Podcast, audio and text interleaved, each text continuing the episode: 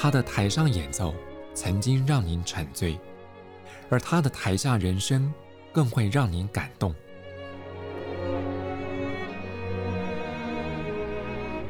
国家交响乐团爱乐实验室 Podcast 名家登场，有生命的音符只为您演出。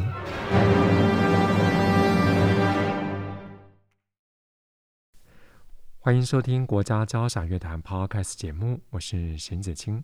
我想对听众朋友来讲，透过音乐来了解历史，不只会满足我们的感官听觉，还能够知性地认识历史，这可以说是双管齐下，一举多得。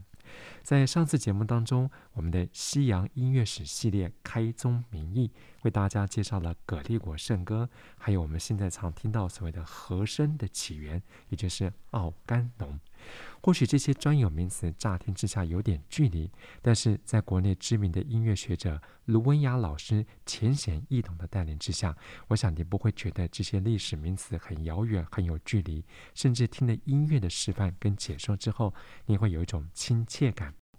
我们这系列节目也是由文化公益信托传爱艺术教育基金独家赞助。这集节目当中，我们就要继续走回中世纪，透过卢文亚老师的带领，继续来一听究竟。文亚老师，你好。子晴好，各位听众大家好。上回我们提到这个西方音乐的重要起源，这是在西元七世纪末的葛利果圣歌，也就是从这时候开始奠定了往后的音乐发展的基础。不过，原本的葛利果圣歌听起来是以单一音乐的方式来创作，那后来有了奥甘农的和声的方式，让音乐听起来更丰富。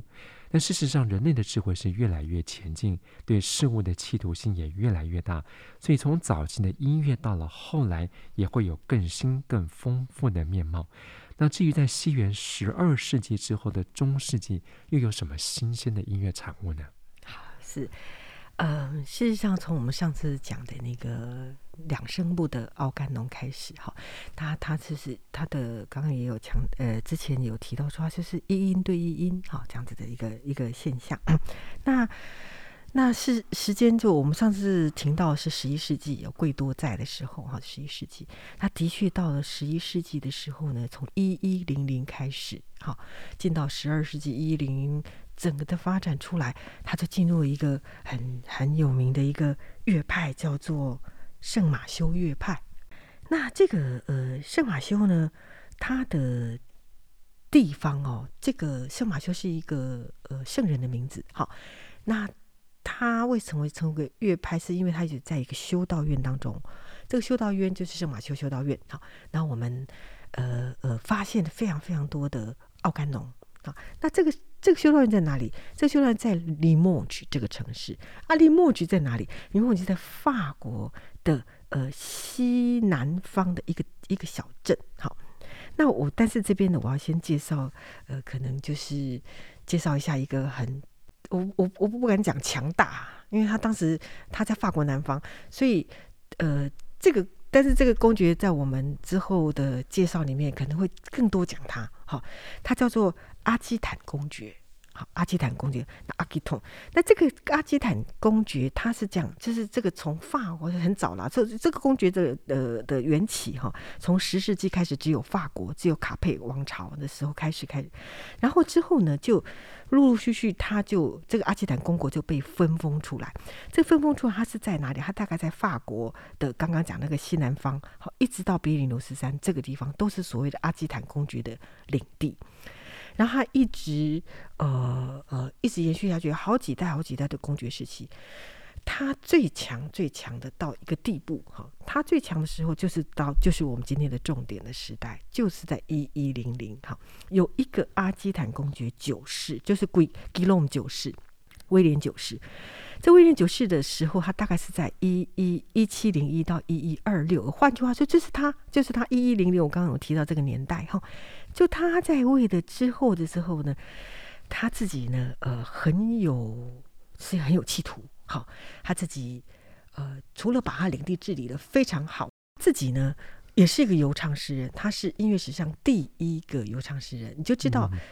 可见他多爱音乐。好，他是一个自己是一个会会写诗、会唱、会写歌的一个游唱诗。可是他的领域里面，他对于宗教的音乐的支持，好，他这是非常有可能。那我只是先介绍，大略介绍一下哈。那因为呢，他的他这个公爵，呃呃，除了稳定国度、指责他的国境之外，他更厉害是他有一个，还有一个孙女。好，这个孙女叫做那个埃利亚诺，哈，埃利亚诺我不知道中文怎么翻，伊利亚诺什么的哈，伊利亚诺，这个这个孙女就厉害了，这孙女的整个的活的，她在的时候是一一三七年出生，一直到一二零四，她活很久，活活了活一二零四，大家看也是圣母院乐派流行的时候啊，而且她在，她厉害在哪里？她呢嫁了两个国王，第一个是法国国王，好，之后法国国王哦。哦，后来后来离婚了，她就嫁给什么？嫁给法国北边有诺曼底，诺曼底的公国公爵。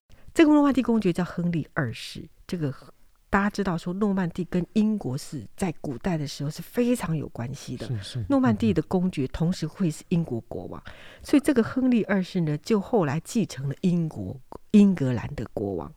所以呢，我们这个埃利亚诺呢，他自己本身是那个呃阿。阿基坦公爵的爵位，他继承到了，是法国南方，对不对？加上北方也是他的。哦、之后呢，嗯、英格兰也是他的。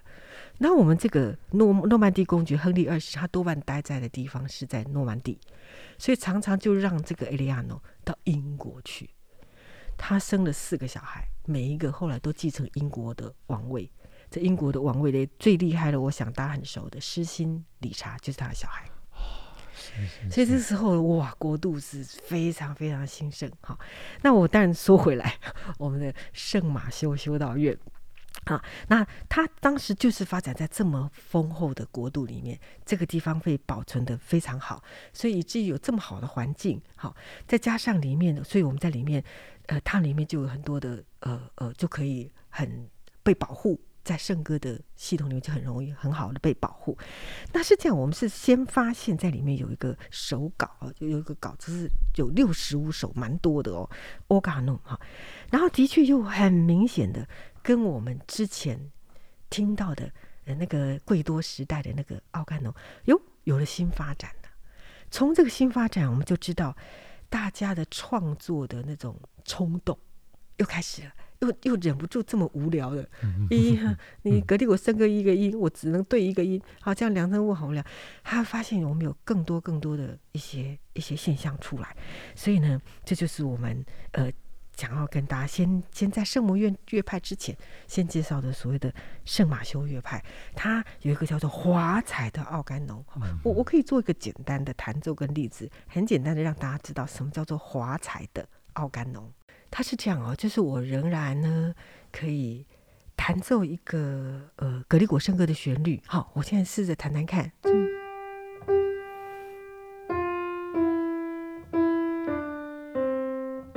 好，他这首歌词我应该弹低音点，我再弹一次哈。这个 Jubilemus，然后好。它是有歌词的哈，然后我们就发现这格里果圣歌的旋律，在之前的如果我们上上次提到的一音对一音的这种现象，它应该只有一个一个音，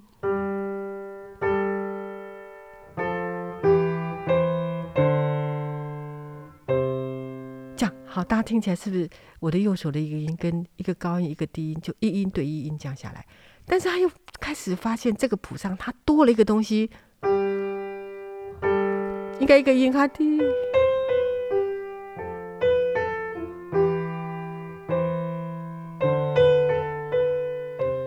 大家可以听到我多弹的时候，右手的咦，怎么多了一些音，多了一些华彩的音？好，所以这就是我们的所谓的华彩的奥干农。如果再顺着，我希望我能弹得好，我再试试看。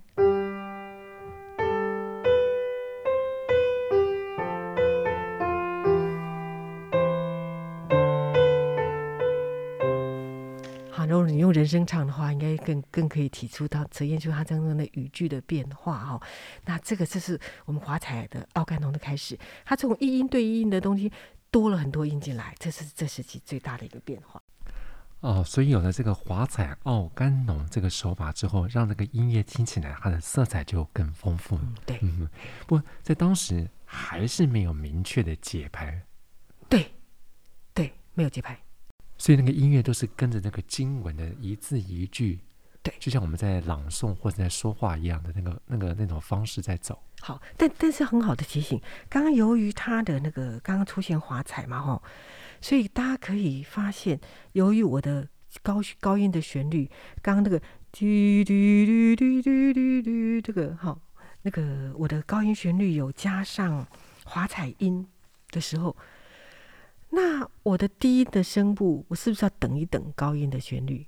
嗯嗯嗯，所以就会把葛利果圣歌的音呢，我就拉长，哒哒哒哩嘞哒，我应该本来是 U B 嘞，就这样唱下来了。可是那个 U B B 我要拉长一点，因为我的高音在哒哒哒哩哒哒，好，就是这样，所以我要把它拉长拉长，所以没有节奏，只要你把音唱完，我就跟着你唱下去，所以。开始，呃，格里果圣歌音有被拉长音的现象，顶多只出现这个现象，节奏都还没有。嗯嗯嗯、这样讲起来，他这种华彩奥克农是不是有一点点即兴的成分？呃，由于他有把谱记载下来，嗯，啊，不过那个谱大家不要再，先不是五线谱哦，哦，那时候还是那种还在牛，还在有些那个有些音，对对对，音高还是没有那没有那么的稳定的时代。好，但是呃，有有有比较简单的两线的什么极限的，但是都还没有那么稳定。好，那个线谱有出现了，但是呃，你要那么自由也没有啦，它是还是有有有确定有把它记载音，你要知道是哪些音的这样。但是可但是可以可见是创作者他是有想法的，因为他又把音高记起来了。嗯嗯嗯嗯。好，那虽然有那种创作者的即兴感，可是演唱者。不能太即兴，这样，嗯，所以基本上还是要按着经文的那个语义抑扬顿挫的方式来编写曲谱。对对对对。嗯嗯嗯。所以刚刚卢文雅老师也特别提到，这个在法国西南方的圣马修修道院所收藏的这些圣歌，它其实也都是跟宗教仪式有关。嗯，是都在宗教仪式里面所唱的。嘿，那因为呃，嗯、基本上这些修士们，这些都是修士们在传唱。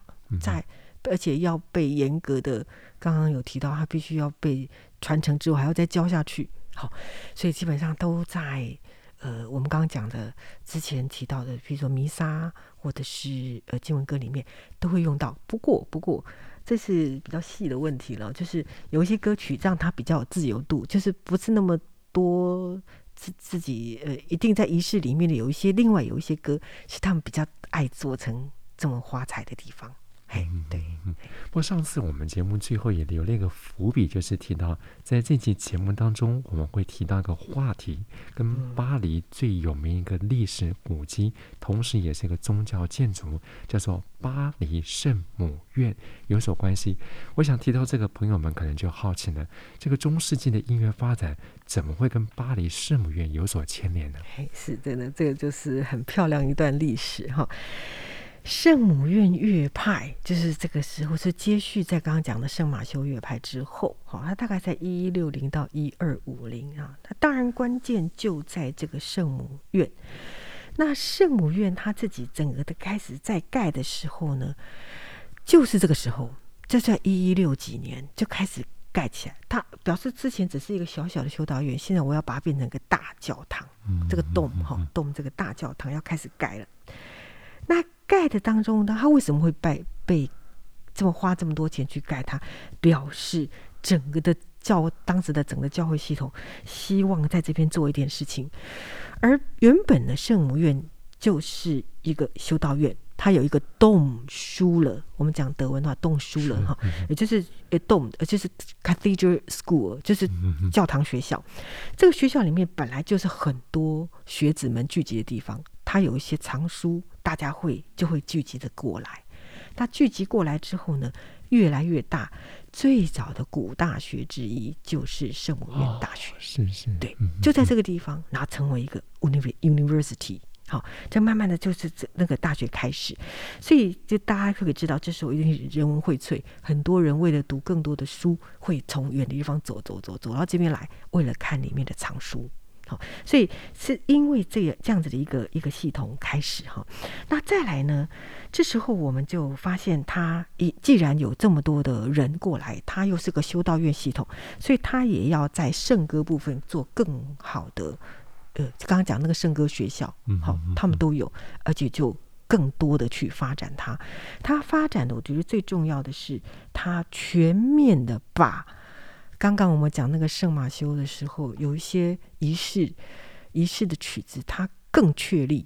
也就是说，所有的仪式的曲，从第一道仪式进堂曲、Kyrie、Gloria，说所有的仪式曲子，通通整理完毕，把它整理的很好。各位，你要只要有人整理了，就有声，有人在后面写写谱、抄经文。这段是什么时候唱的？这段是垂帘经唱的，这段是圣哉经唱的，什么什么好，就开始记录很清，记载清楚，而且很好的整理。所以这个就形成了一个。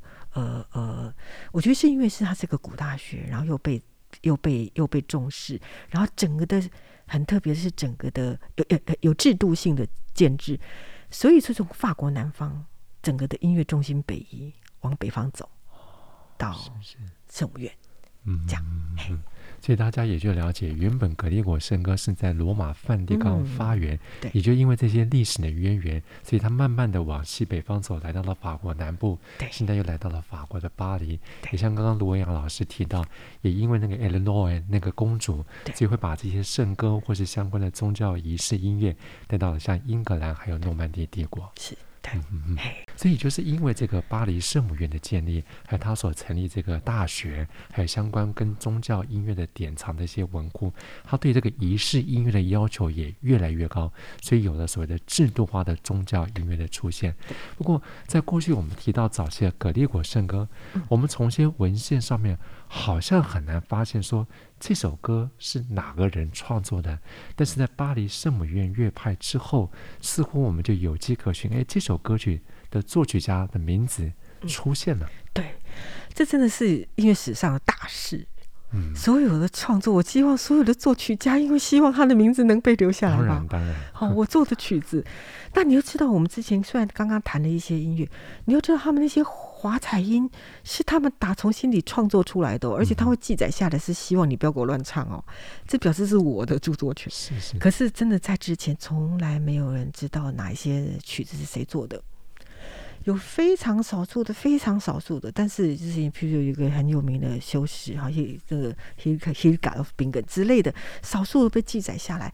可是事实上，真的都大家都不知道你的名字是谁。好。到了圣母院有一个非常清晰的记载，这种我们觉得是很重要的事情。因为他开始重视，知道我的曲子是怎么想，我的曲子是怎么做，我写下来，这是我的名字。好，但是哦，这些人不是他自己说，自己在谱上写说，我叫 Leonin，我叫 Perotin，这是我做的，我做的。好，是后来有一个有一个人，他叫匿名者四号。实在不是他匿名，是因为我们不知道他是谁。嗯嗯，所以说，那个那个叫做那个拉丁文 anonymous 哈，你可以用英文念的是四号哈。那为什么要四号？因为有很多匿名者的一些一些文章，文章，那他的文章我就编在第四号，这样子是这样。好，他的他是应该我们应该他可能是一个英国人，他到这个。呃，圣母院院外来留学，他这边这个圣母院这边，好，他其实他就看到了这些东西，他是他写了一些呃理论的书的时候，把这件事情记载。有一个叫雷欧利努斯，他当时是最伟大的、很伟大的一个作曲家；还有一个叫做佩罗提努斯，他怎样怎样怎样，是他的记载里面看到这两个好的这个这两个的名字。我觉得这是一个非常非常伟大的事情。也就从这时候开始，创作的概念就萌芽了。对。哎，这而且作曲家被尊重了，名字、嗯、他的名字被尊重了，这样、嗯、是。我想这个大概也可以算是二十二十一世纪所谓智慧财产权一个对对对对对对，是。不，每一个时代都会有他当时特定的音乐产物作为当时的一个时代的象征。那我们就以现在讨论的这个巴黎圣母院乐派来讲，那这个时期最具有代表性的音乐产物是什么呢？好，呃。这时期除了延续之前的呃奥甘农之外，好，然后也有一个很特别的曲子，因着奥甘农的关系而出现了，这是叫经文歌。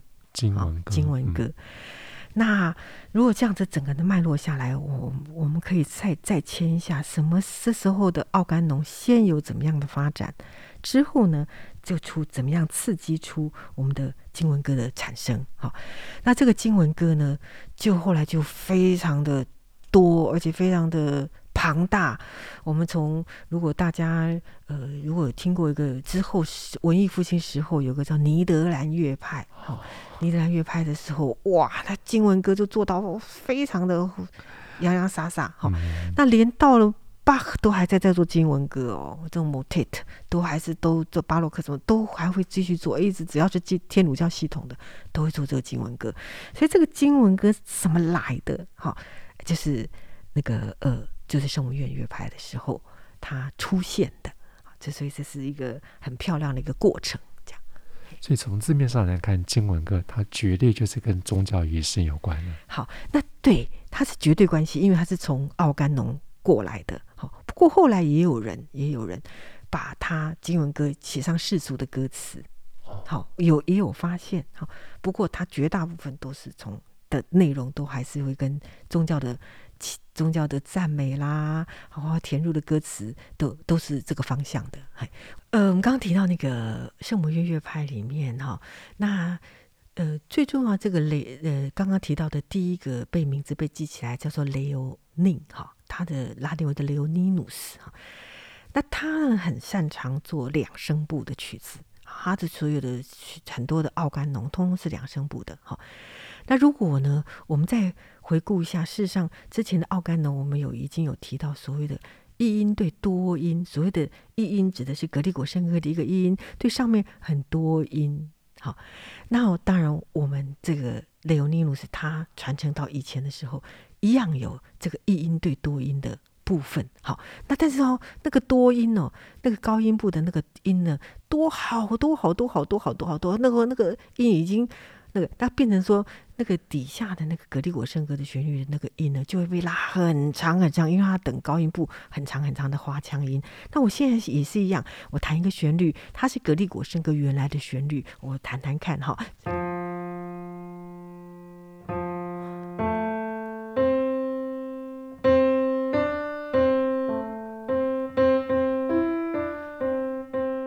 是讲它原本的旋律，这是格里果圣歌原来的旋律，好。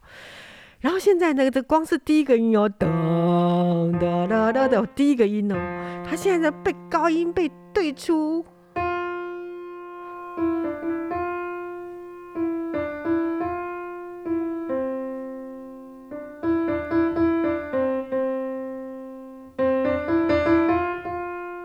我还没弹完哦，这看，可是我的低音已经没办法再继续有原因了。大家可以体会，就是说，它的一个音被拉好长、好长、好长、好长。可是那个高音部哪里呀？一样有歌词哦，是拉丁文的歌词，一直拉，一直拉。好，这一对多音就变得好多好多好多。好，然后呢，这只是一个部分，它每曲子明显会分两个部分，一个第一部分就是这么自由，这么自由，这么自由。好，之后呢，它会接入第二个 part，第二 part 突然之间。就有个关键性的东西出来了。我现在一样把它的第二个 part 哈，我把它弹高音是呃弹格里果圣歌旋律哈，弹弹看哈，它是一个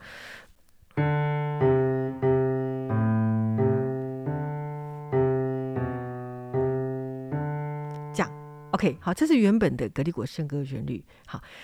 那它到了第二个 part 的时候呢，我试试着弹弹看哈，它的。它的东西的高音哦就很特别哦。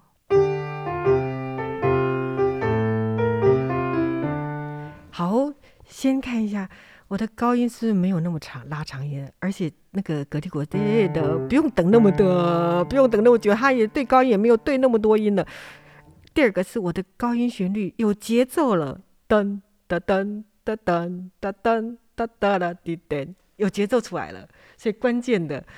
之前呃，主持人一直问说什么时候有节奏，什么这时候出来了。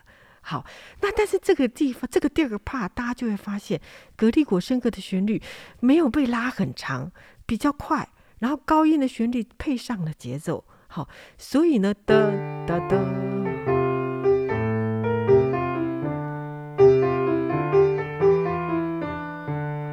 好，他是他有他的技巧啊，还有有曲子还是有一段时间，好，那各位，那我们就把这个这一段音乐。是很明显的，在他曲子里面会出现的第二部分。那第一部分呢，我们一音对多音是有个名词叫 organum party 哈。可是第二个部分呢，叫做 clausula。好，克劳苏拉，我们不，我们可以想象有哪个明星也叫 克劳迪啊什么哈，就是这个字哈，克劳苏啦哈。那我们先讲他为什么称作克劳苏啦，因为克劳是乐句的意思，一句。一个句子，一个句子，一个 clause，一 clause，clause 就是句子。那关键在为什么它称作一个句子？因为格里果圣歌，我刚刚弹的这个音，它只有一个音节，哆。然后我唱高一点哦，哆。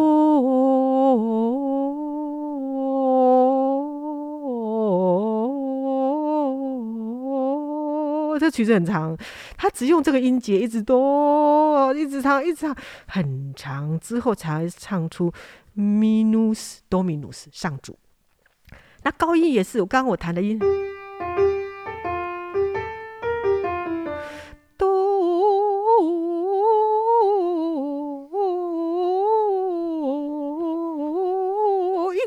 直哦，一直哦，所以他的歌词变这个这一段就很特别，仿佛在那边不知道唱 rap 还是唱什么，可是是不是歌词的，是音的，然后音节只有一个，就是刚刚的哆。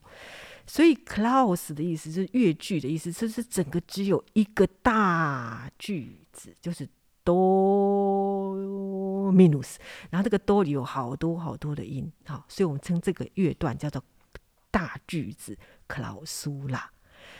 那它的起源就是有一个一音对多音，跟一音对大概上声部两一个音到三三个音左右的这种大的段落的克劳苏拉，那歌词只有一个音节。好，可是这这是我们呃在这个雷欧尼努斯他最早的时候呢，呃很多的创作，这是奥甘农，还是奥甘农，但是已经非常非常漂亮的奥甘农。那刚刚提到还有另外一个叫佩罗提努斯哈，那佩罗提努斯他他。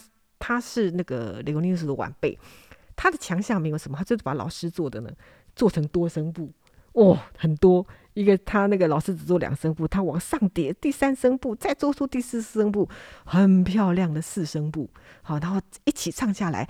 那他他四声部的时候，什么就一定要了，节奏就一定要，这样才能整齐。好，所以刚刚的噔噔噔噔噔噔噔噔噔噔噔。的好，然后有不同的节奏，总共有六种节奏。好，然后有长短长短又短长短长，好之类的节奏，他们都要清晰的，这样四声部才能唱得非常整齐。好，那个就是这两位雷欧尼努斯跟佩罗提努斯他最重要的呃一个贡献。好，呃，这先把那个奥甘农稳定下来。主持人提到的经文歌，他又是怎么跑出来的哈？那我先把经文歌的精的那个呃的精髓呢讲一下，就是刚刚我们有提到那个克劳苏啦，就是一个句子，它拉很长，对的的啦的的，好，这个哈。那首先呢，我刚刚弹的高音部，有些人呢他觉得说，呃，一直唱也蛮无聊的，自己创作一下。好，所以我们有所谓的替代的克劳苏拉，也就是说他把高音部换掉。好，那我现在弹另外一个曲子哦，是有一个人，他不是他不是刘宁了，他把它诶改一下。好，那这对的，然后我们的、呃、还是刚刚还是听到格力国声歌的旋律，还是这个哦，只是他加入高音不一样，他是。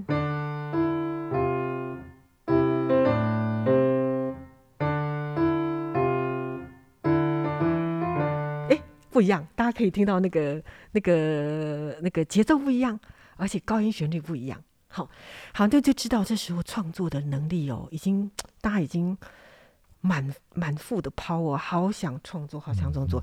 我不但我把高音改了，然后节奏也改了，好，然后这样子再努力的在做。那呃，但是有一个东西不会变，就是格力果圣歌的旋律不能变它。你可以节奏改变，刚哒哒哒哒，你可以哒哒哒哒哒。哒哒哒哩啦，这是葛利果圣律，不能变。好，好，那除了展现他们想要创作的这种意图跟 power 之外呢，还有歌词，他们也想要多写了，因为这只是旋律变化，我能不能把歌词，我我我自己的歌词摆进去？那刚刚有提过。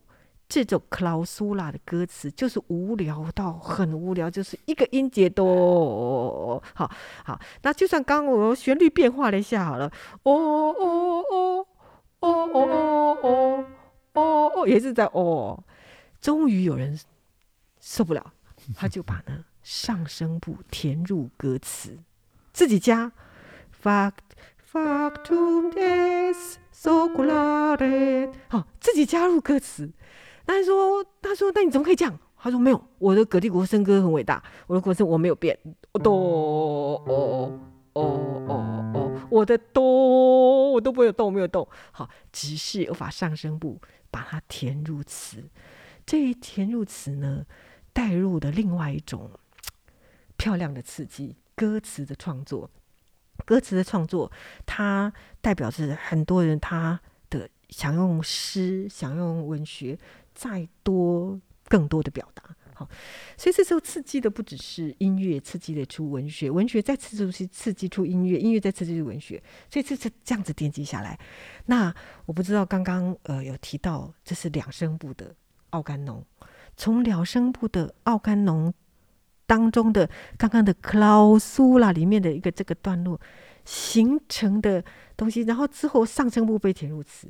可是，如果刚刚我不是有提到有三声部的曲子、四声部的曲子，哦，他们填词就填的很高兴。好、哦，哎，那个刚刚不是上声部被填入词，可是如果有第三声部呢，再填一个不同的词，他们才太想填了。哈、哦，又不想大家都唱一样，所以呢，当时就出现一种怪曲，就是下声部一个旋律之后，上面两个声部也是的，的会各填入不同歌词。那很抱歉，这我就实在无法翻唱了，然后那个词倒是听下来，你就噼里啪啦，你根本不知道听谁的，因为词各不同，二两声部都不同的歌词哦，哈，然后呢，之后呢，再再再唱下来的话，这时候的艺术就不是在听它到底词听起来什么，而是在感受大家创作的 power，想要创作的那种能量。不断的透过乐曲，然后他第一个他上声部可能重写嘛，他就可以重新的创作，重写完诶，再填词，就知道这时候的呃创作能量已经大家都是已经蓄势待发的。嗯，也就是说这时候的词可能越写越复杂，但是我想对一般人来讲，不见得每个字字都很了解，所以这时候听的就是在感官上的音乐。所以我想，可能有些听众朋友听到卢文安老师介绍了这么多当时的音乐发展，但也有些听众过去曾经到欧洲旅游，可能去过一些教堂的建筑参观，有些教堂还把当时遗留下来的乐谱，像是羊皮纸啊等等收录下来。不过，我想可能看过这些羊皮纸乐谱的听众朋友。你发现的可能不只是音乐上面的表征，反而是它在乐谱上面有很漂亮的线谱，有不同的颜色，甚至还有些乐曲开头的字，它会用那种很美的那种艺术体来标明。这是当时一种很独特的记谱方式吗？是是。呃，这时候记谱就真的就非常的完整又，你看像刚刚说要记出节奏了，对不对？哈，事实上是他有他的呃呃呃很完整的企图了。所以我们那个乐谱，大家如果有机会真的再到圣母院，那旁边真的一定有在卖哦，大家可以下次真的去看那个 啊，然后他甚至整个的在巴黎的那个塞纳河边有一些小摊贩，你走过去你就看到古谱在那里，我每次都看到都觉得很很很想买哈，你。大家可以仔细看里面的谱，四条线的已经完整的出现。你说啊，怎么不是五线谱？因为四声部哦，四条线够当时的人声唱记载这些音。可是呢，也有五条了，在圣母院乐派时期就已经出现五条了。好，但是从这个五条线就知道说，哦，音域又扩张了，是是是，大家的创作能量又想唱高音了，所以就变成五条线了。好，然后这个谱呢被记载之外，然后音符的确切。确切性又非常的精准了，好，然后再加上呢，嗯，这刚刚刚刚子清讲的，哦，画的非常的漂亮，这都是整体的创作的丰富跟冲动，嗯，好，不只是在视觉、在听觉跟记载，光是清楚的记载，也把它，嗯，这么多的美化，这美化代表着艺术，嗯，所以整个的丰非常。漂亮的、丰富的艺术时期，嗯，在这个圣母院时期，这样。对，就像我们上次节目中有提到，这个阅读历史，有时候可以看到一个时代的脉络相传。所以，我们从音乐的角度来切入，这也是异曲同工之妙。从早期的单声调的格里果圣歌，慢慢到了十二、十三世纪的这个巴黎圣母院乐派，我想听众一定可以了解，整个音乐的发展就是传承，然后再创造新生命。对，不过到目前为止，我想有些听众朋友会好奇啊，这个中世纪的音乐发展为什么会以宗教音乐为重点？那在这个时代，是不是也有所谓的世俗音乐，来自民间的音乐的产生呢？有一样一样是一样是非常精彩。呃，我们会我我们以后有机会的话，再一个主要的可以来介绍一下世俗音乐哈。那呃，为什么现在以宗教音？我们这我们今天一直在讲宗教音乐，因为它是最有制度性的被做成，哦，是是，呃，而且非常有企图的，然后有制度的被发展，好，然后发展完之后还有一个很重要，被记载。而民间音乐它当时很多的谱是没有记载完毕的，或者没有被记，因为我不需要，我只是创作，我唱一唱。我就这样吟唱下来，啊，然后做了一首歌，然后听一听，很嗯，那那那那你要做歌的人是谁？这个人可是当时的贵族骑士、老百姓，他不知道怎么把谱详细记载下来，所以记谱呢是各国，不只是欧洲各国，包括中国，包括什么，我们的最大的奥秘，我怎么样把我的声音记下来？嗯大家看看很多的音乐，印度音乐说，因为我都是没谱的。没有谱，好，所以因为他们不知道怎么这，所以欧洲的系统是个这个宗教音乐系统是很刻意的被记下，然后传承。那怎么样唱得准也能记下来，就要谱要发明好，要记下来。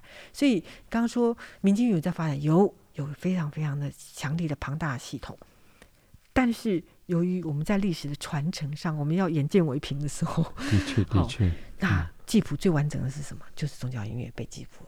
清晰，那你他当然影响到后面的创作。我有了基础，我看得到谱这些谱的在，我后后代人再以我这个基础在创作。那各位，我刚刚提到呃经文歌，接下来的时代就是进入所谓的文艺复兴时期的时候，我那个有一个东西叫做商颂，哦，商颂哇就出来了，它就是以经文歌创作的架构，直接把歌词变成世俗内容。所以这些创作，这些这刚刚提到这些什么华彩啊、平行啊、声响啊，大家这些创作都不是都不是枉然，因为以后呢，歌词直接换成世俗了，它就是世俗音乐了。可是它的深度很够，因为有这些之前人的记载，虽然是宗教音乐记载，可是音乐技巧上有被清楚的传承记载，所以后来只要把它换成歌词，音乐就是一样。所以文艺复兴的你来越来哇，丰富的不得了。所以这也是我们一而再再而三不断提到说，今天不论是流行音乐，或是古典音乐、现代音乐等等，它的最初的源头就是来自宗教音乐的基础跟理论。是是是，嗯、是。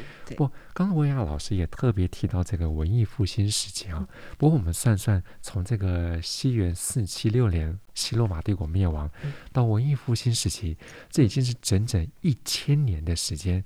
所以这十个世纪当中，这个来自宗教的音乐的力量跟影响，对当时不论是宗教音乐界或是世俗音乐界，都有难以言喻的这个影响力。所以在下次节目当中，我们就要进入到文艺复兴时期。嗯嗯，所以基本上它还是跟宗教音乐有所牵连。哦，那就会问得很好了。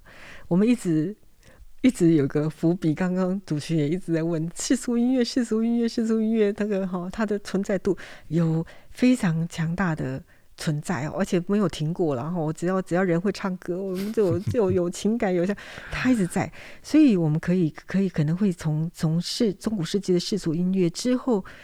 进入文艺复兴，各位文艺复兴就是人文，的确，宗教是，是太高尚了。嗯、我要把我的人的情感，我的我的那个，我世俗音乐整个撞进文艺复兴时期，这是一个非常漂亮的宗教跟世俗，呃，有很宗教又很世俗的，好，这这整个两大系统就会进来，好，这是一个非常亮丽、辉煌到不得了的。非常精彩的文艺复兴时期，好，那这那这时候的人的呃，之所以等刚刚讲的所谓的世俗音乐，它其实发挥了很大的作用，甚至闯入了宗教音乐。所以在下次节目当中，我们将透过卢文雅老师的介绍之下，带大家重返让人不只是向往，而且是百花齐放的文艺复兴年代。到时候也请各位朋友们来听听那个更多彩多姿的西方音乐。我们再次谢谢文雅老师，谢谢谢谢大家的聆听，谢谢。我们这一系列节目是由文化公益信托传爱艺术教育基金会独家赞助。我是邢子清，谢谢朋友们分享，我们下次见。国家交响乐团不只给您好看，更要您好听。